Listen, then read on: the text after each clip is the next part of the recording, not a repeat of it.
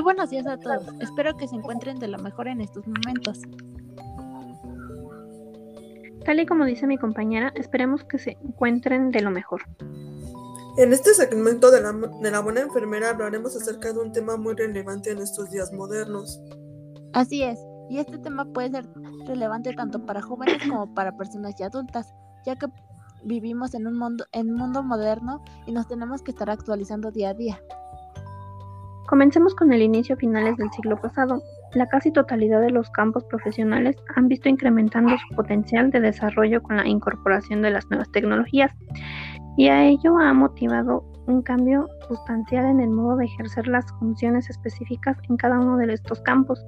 Esta situación lleva como contrapartida la demanda implícita de nuevos roles para el desarrollo profesional.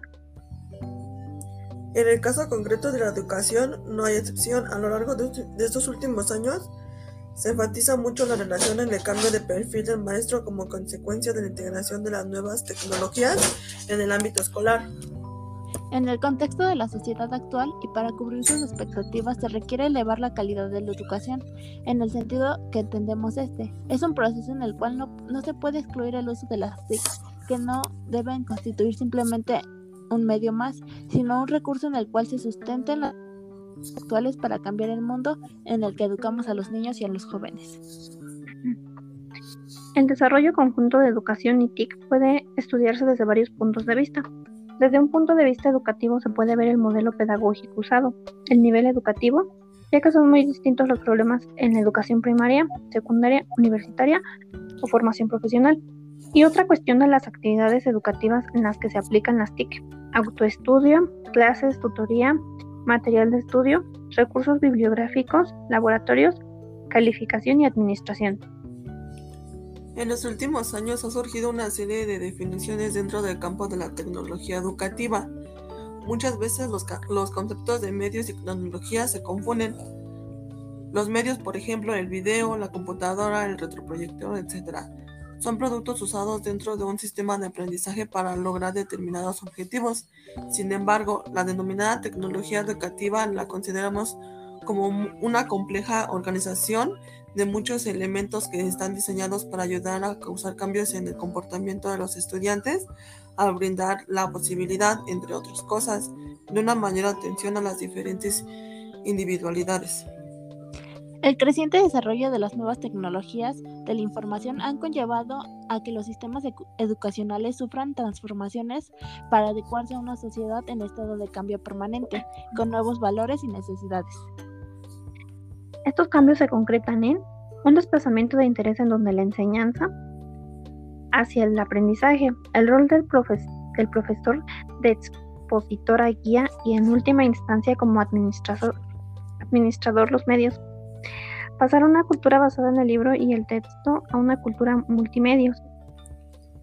La desincronización de la educación en el tiempo y en el espacio. Todos podremos aprender en distintos momentos y en lugares diferentes. Actualmente, el número de profesores que se preocupan por cómo poder emplear la forma de eficientes de la TIC es sacar un buen provecho de sus ventajas crece a pasos agitados. Los principales aspectos positivos que nos da la TIC es, que se presentan con mayor interés, mayor comunicación entre alumnos y docentes, mayor motivación, habilidad de búsqueda y selección de información. El alumno personaliza los procesos de enseñanza, ayuda a que la educación especial y a los recursos compartidos. Pero no todo marcha bien. Algunos de los problemas a los que se enfrenta el reto de las TICs en el proceso de enseñanza y aprendizaje son las distracciones y la pérdida de tiempo, información no fiable, ansiedad o adicción, dependencia de los demás, virus, esfuerzo económico y por último las limitaciones en acceso a la tecnología. En ocasiones hemos encontrado personas que se preguntan, el uso de los medios y en particular de las computadoras origina automáticamente un aprendizaje efectivo? Sencillamente la respuesta sin dudar es no. En ese sentido, la forma en que se utilice la motivación a proporcionar el ajuste de las necesidades educativas, entre otras cuestiones, es lo que proporcionaría una mejor aprendizaje. Bueno, con esta conclusión nos despedimos. Esperamos que todas que todas nosotras que, esta, que esta información sea enriquecedora para todos ustedes y puedan em, adentrarse en todo este mundo de las tecnologías teniendo conocimiento pleno del tema. Con esto nos despedimos y los esperamos en la siguiente emisión de La Buena Enfermera.